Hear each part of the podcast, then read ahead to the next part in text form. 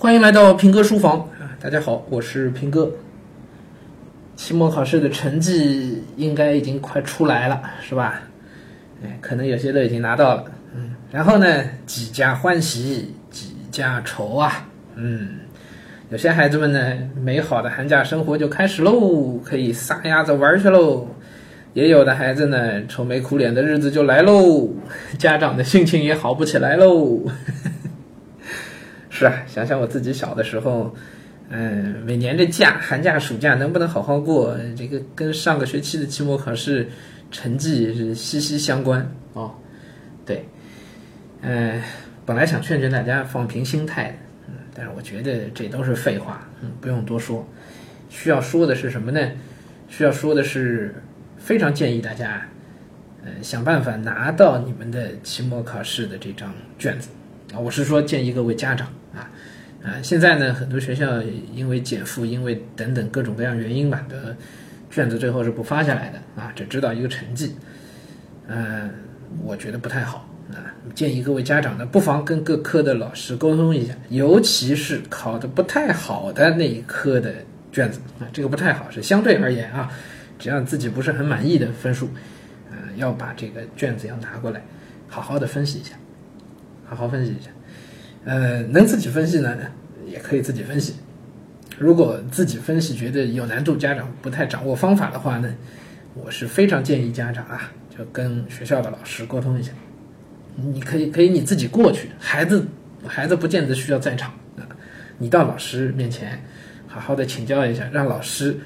帮你来分析一下你们家孩子这张做的不太好的卷子，让老师帮忙来分析一下，到底弱点是在哪里。啊，到底问题出在哪里？呃，这个工作呢，我们从教研的角度说，有点类似于这个学情知识点的分析。啊，呃，从教研的角度来说，学情分析其实是为了老师后面能够更好的教学，是为了帮助教学的。啊，但是我们在自己做学情分析的过程当中啊。我因为经常会站在家长的角度去看这个事儿，或者站在学生的角度看这个事儿，我就会很明显的体会到，这个对学生的提高来讲，这种学情知识点的分析是非常非常重要的。两个层面，第一个层面是知识的层面，你至少知道我哪个地方相对薄弱，我哪些东西没有掌握好。啊，一张出的好好的考卷啊，嗯，学情知识点它覆盖的这个面是非常的广的，就该有的东西全部都覆盖到位。很全面的，啊，同时呢，难度也是适中的，所以这个就意味着，如果这一类的题有错，应该就说明它这个相关的知识点没有真正的掌握好，这里面的区分度是很有效的，啊，能看得很清楚的，啊，所以仔细分析一个孩子卷子之后，第一个层面，你至少能知道，呃，你们家孩子，呃，在这个学期所学的这些东西当中，哪些知识点是没有牢固掌握的，啊，那么你之后要去做。复习啊，要去补课啊，呃，都更能够有的放矢一些，对吧？但这个是比较浅的那个层面，还有更深一个的层面是什么呢？更深一个的层面呢，是你可以发现一些可能更大的问题。嗯，这个，嗯，数学我没有发言权啊，语文我比较清楚。嗯，我们有经验一点的语文老师看一张孩子做好的卷子啊。基本上能够对这个孩子语文学习的总体情况有一个认知和判断，啊，不会就事论事，只说啊他阅读理解有问题，这个是有眼睛都看得出来，是吧？家长都能看得出来。可是你阅读理解有问题，到底问题是在概括能力上呢，还是在基础的不牢固呢？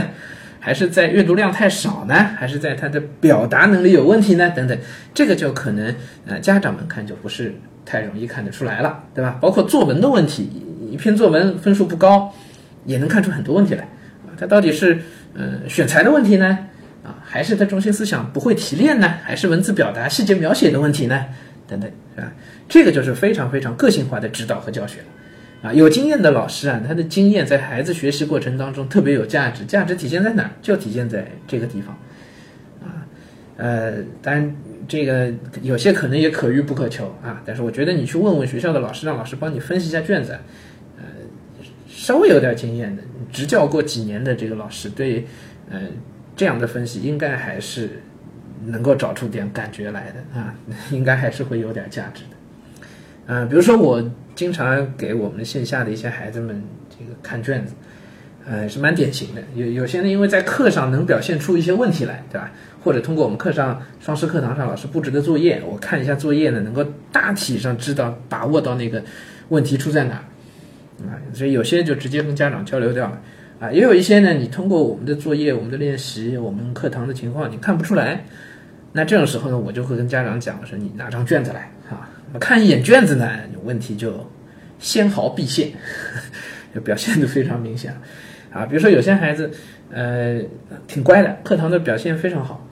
啊，跟老师的互动也都没问题。第一，他听得好；第二，他笔记也认真。啊，课上要安排当场写的这个段落训练，或者是回家的作业，也都能够准，能够能够按时的完成。啊，这说明很多问题啊，这说明你看家长配合的挺好的，对吧？啊，作业回去也能够做，孩子这个态度认真，也说明他其实是想学好的，自己是有一个主动性的，对吧？啊，课堂接受的也不错，可是他的作文出来总是不满意。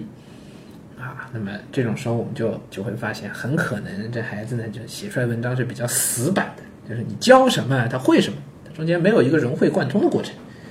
为什么会缺这个融会贯通的过程呢？两种情况，一个是这孩子本身不聪明，确实融会贯通能力不足，这跟不聪明是有关系的。我们以前讲那个语文梳理大人物那个专辑的发刊词里面，我提到过这个事情。那这孩子肯定不是学校中队长、大队长，是吧？怎么可能不聪明呢？那还有什么情况呢？对他就是知识点相互之间缺少关联，缺少关联的能力。这关联能力从哪来？他的阅读量不够。哎，这类情况我之前也是遇到过的。大家有些年前了，一一六一七年的就就遇到过这样的孩子的啊，一个很机灵的一个，一个小女孩，情商也很高。啊，课堂上反馈互动非常好，就我一讲，他马上就能接得上，听得很认真，而且掌握的我觉得还比其他同学至少更快一些。可是，一到写作文，写出来的东西就是非常非常的死板。他课堂上有的那种活跃的表现，在作文里面一点都体现不出来。我一开始也觉得特别的奇怪，这哪儿的问题啊？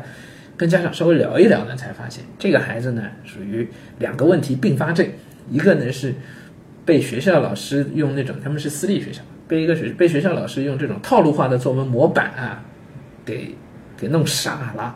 他一到写文章，他就知道我得按那个套路来，不按套路来，他就觉得不对。所以你看这文章就非常死板，对吧？我们一看就觉得你这是个套路嘛，你怎么也给不出新东西来嘛，对吧？一到写这个回家作业，一到写大的作文，都是这个样子。好，这是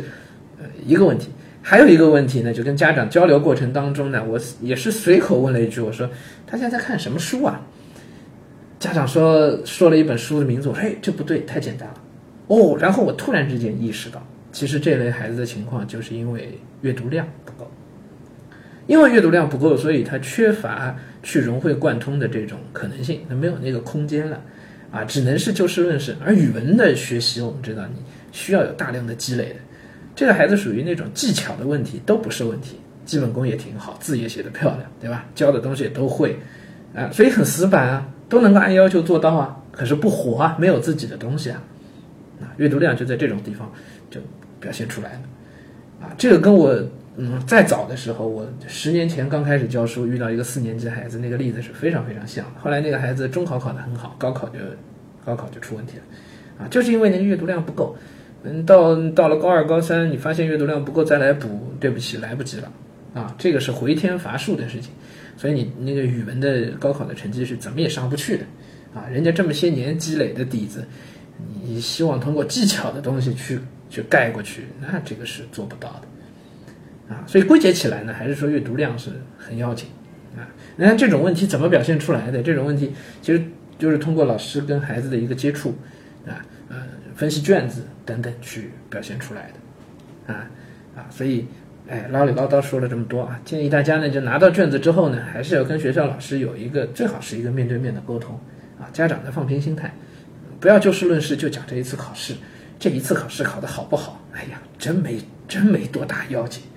啊。重要的还是要通过这张卷子，能够发现一些孩子的问题啊，不论是眼前的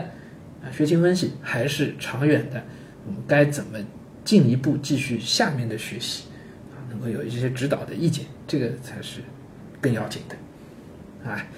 好，咱们也是应的紧啊，呃，希望家长们呢也能够有愿意花这个时间啊，